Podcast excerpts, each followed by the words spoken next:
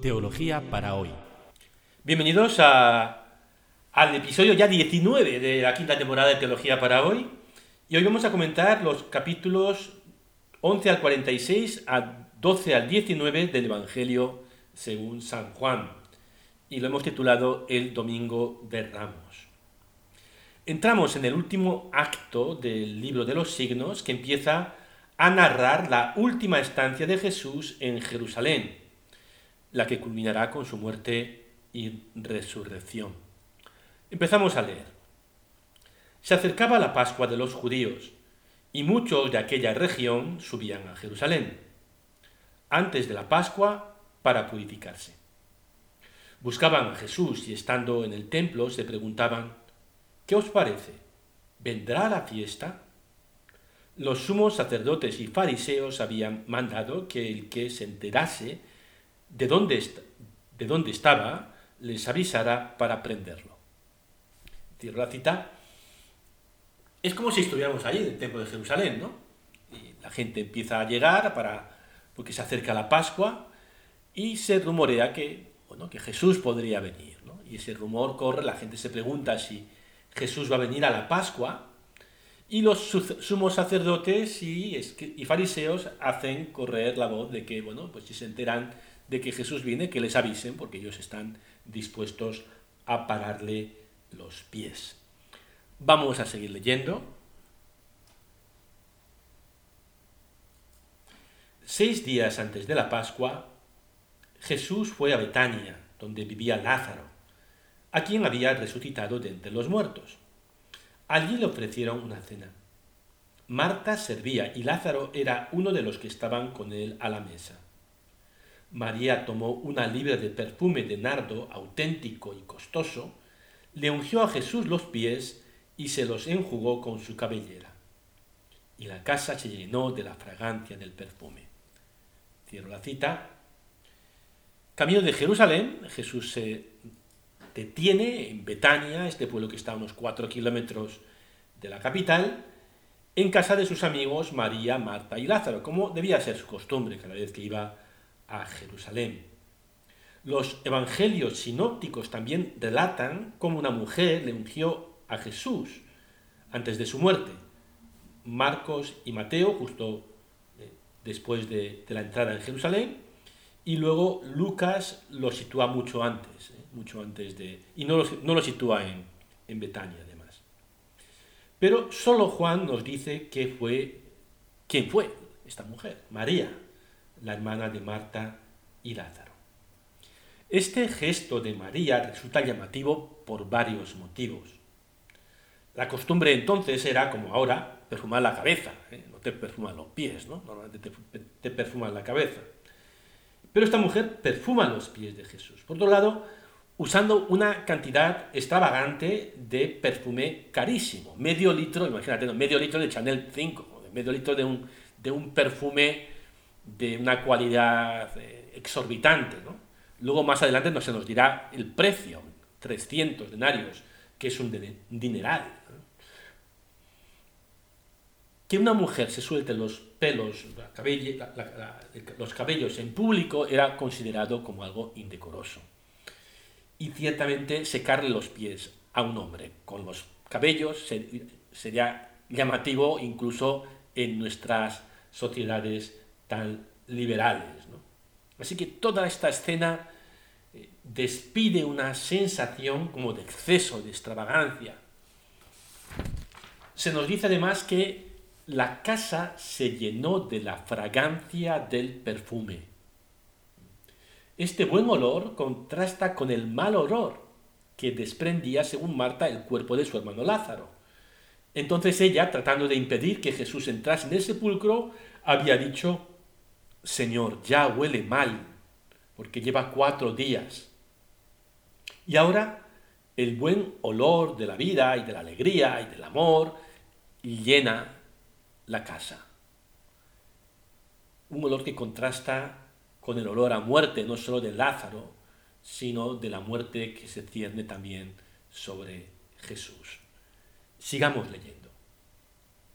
Judas Iscariote, uno de los discípulos, el que lo iba a entregar, dice, ¿por qué no se ha vendido este perfume por 300 denarios para dárselo a los pobres? Esto lo dijo no porque le importasen los pobres, sino porque era un ladrón, y como tenía la bolsa, se llevaba de lo que iban echando. Jesús dijo, déjala, lo tenía guardado para el día de mi sepultura, porque a los pobres los tenéis siempre con vosotros, pero a mí no siempre me tenéis. Cerramos la cita. Judas Iscariote ya ha calculado el valor exacto del perfume, 300 denarios. Un denario era el sueldo por un día de trabajo. Y como no se trabaja todos los días, pues 300 denarios equivale pues, a lo que un jornalero podía hacer en un buen año. Sea, un año de sueldo por un gesto aparentemente efímero. Judas protesta, pero el evangelista nos dice que no es porque le importaran los pobres en absoluto, sino porque echaba mano del fondo común de la bolsa. Y este amor por el dinero de Judas contrasta con el amor por Jesús de María. Todo este pasaje es un anticipo de la última cena y de la pasión. Jesús mismo interpreta el gesto de María en relación con su muerte.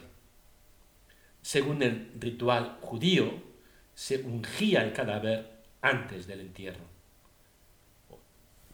Jesús dice que lo que María ha hecho es preparar su cuerpo para la muerte. Lo que está a punto de suceder, la muerte del Hijo de Dios, es algo que marcará un antes y un después en la historia de la humanidad. Eso justifica lo excesivo de este gesto. A los pobres siempre los podremos socorrer, a través de toda la historia, incluso hoy. Pero este momento es único e irreemplazable. Sigamos leyendo. Una muchedumbre de judíos se enteró de que estaba allí y fueron no solo por Jesús, sino también para ver a Lázaro, al que había resucitado de entre los muertos. Los sumos sacerdotes decidieron matar también a Lázaro, porque muchos judíos, por su causa, se les iban y creían en Jesús. La expectación en torno a Jesús crece y también la animosidad de sus enemigos que se extiende incluso a, Lázaro, testigo incómodo del poder de Cristo de resucitar a los muertos. Sigamos leyendo. Al día siguiente, la gran multitud de gente que había venido a la fiesta, al oír que Jesús venía a Jerusalén, tomaron ramos de palmeras y salieron a su encuentro gritando, Hosanna, bendito el que viene en el nombre del Señor, el rey de Israel. Encontrando Jesús un pollino, montó sobre él, como está escrito, No temas, hija de Sión, he aquí que viene tu rey sentado sobre un pollino de asna. Estas cosas no las comprendieron sus discípulos al principio, pero cuando Jesús fue glorificado, entonces se acordaron de que esto estaba escrito acerca de él, y que así lo habían hecho para con él. Cierro la cita. La entrada de Jesús en Jerusalén montado sobre un burro es una escena que también narran los sinópticos y que la liturgia católica celebra en el Domingo de Ramos. La multitud saluda a Jesús como rey. Recordemos que la palabra Mesías, Mesías, Mashiach en hebreo, es el participio del verbo masaj. Masaj, ungir, masiaj, ungido. En griego sería crio, ungir, Christos, ungido. Ungir consiste, quiere decir verter aceite perfumado. Ungir ¿eh? con aceite perfumado. Y este era el ritual que hacía a un hombre rey en la tradición, en la cultura hebrea. Los ingleses que lo han copiado eh, ungirán rey a Charles a Carlos III, yo creo que dentro de unos meses, ¿no?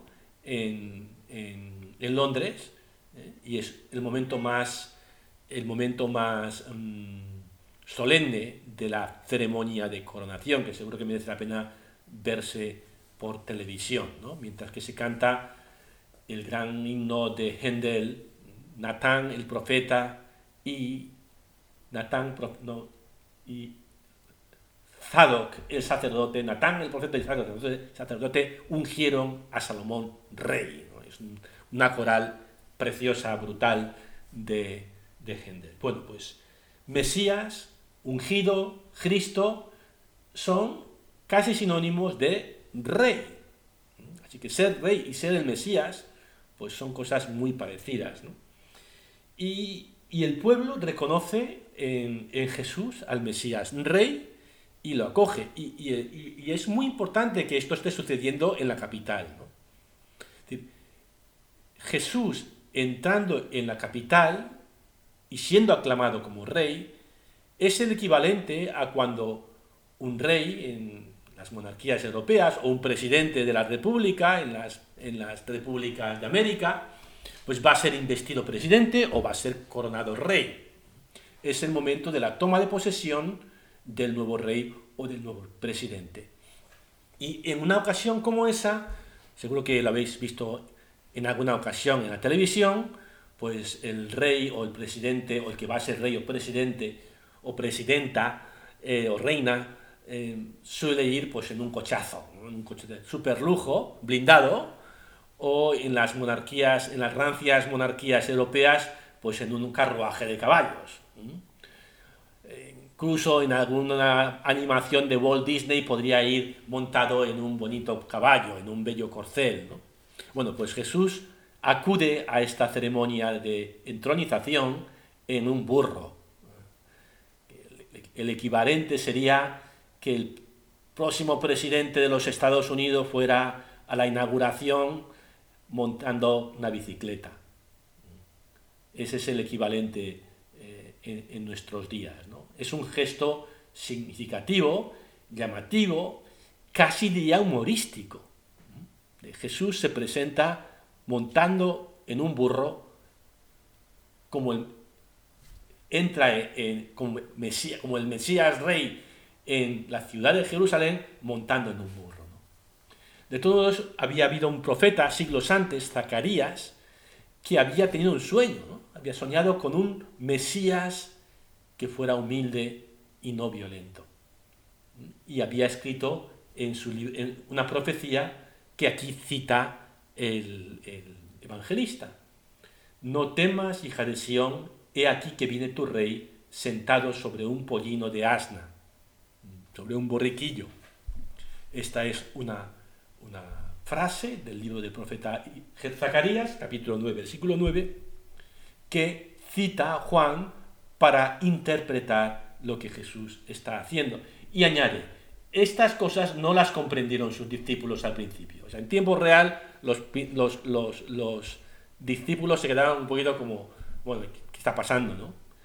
Y dice el evangelista, pero cuando Jesús fue glorificado, entonces acordaron de que esto estaba escrito acerca de él. Y que no terminaron de comprender el gesto hasta después de la muerte y la resurrección de Cristo. Bien, Jesús ciertamente es el Mesías y es el Rey, pero Él no se presenta como un rey que, eh, que viene a imponer su poder o que viene a matar a sus enemigos sino el que viene a dar su vida, el que no va a ejercer ninguna violencia, es más, va a asumir sobre él la violencia del mundo. Y haciendo y asumiendo esa violencia en sí, nos redime, nos salva, no solamente entonces, sino también ahora. Leemos el último pasaje que vamos a leer hoy. Entre la gente que daba testimonio, se encontraban los que habían estado con él cuando Lázaro, cuando llamó a Lázaro del sepulcro y lo resucitó de entre los muertos. Por esto también le salió al encuentro la muchedumbre, porque habían oído que él había hecho este signo. Por su parte, los fariseos se dijeron a sí mismos, veis que no adelantáis nada. He aquí que todo el mundo le sigue. Cierro la cita. Como es ya una constante en el relato de Juan, los signos de Jesús producen división. Por un lado, los que se abren a descubrir quién es Él verdaderamente y los que, como los fariseos, se cierran en banda. Y van a hacer lo posible por eliminar a Jesús y van a conseguir matarlo. Bien, la pregunta que os lanzo es, ¿qué características debe tener un líder al estilo de Jesús? Incluso puede decir, pues he conocido a alguien así, si habéis tenido esa, suerte, ¿no? Pero la pregunta es, ¿qué características debe tener un líder al estilo de Jesús? Bien, pues terminamos eh, con este episodio del podcast. La próxima semana eh, terminaremos el libro de los signos con, los últimos comentarios que hace tanto el evangelista como el propio Jesús. Hasta la próxima semana.